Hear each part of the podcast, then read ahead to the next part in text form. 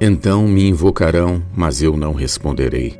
Procurar-me-ão, porém não me hão de achar. Provérbios 1, 28.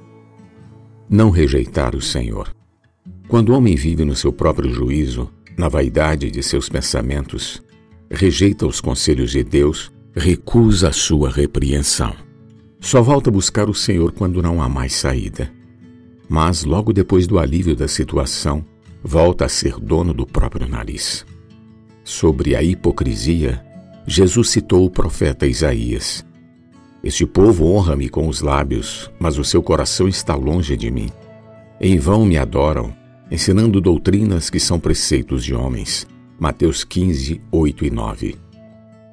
O homem se julga muito capaz, quer fazer as coisas do seu jeito, correndo o risco de arcar com as consequências irremediáveis de seus atos.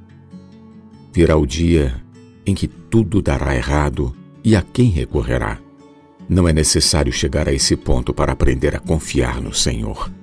Não o rejeitemos, pelo contrário, Confia no Senhor de todo o teu coração e não te estribes no teu próprio entendimento. Provérbios 3:5. Vamos seguir a justiça, a fé, o amor e a paz com os que de coração puro invocam o Senhor. 2 Timóteo 2:22. A esse invocar o Senhor responderá: Ó oh, Senhor Jesus. Invocar o nome do Senhor indica a nossa dependência dele e deve ser a nossa respiração, o nosso viver.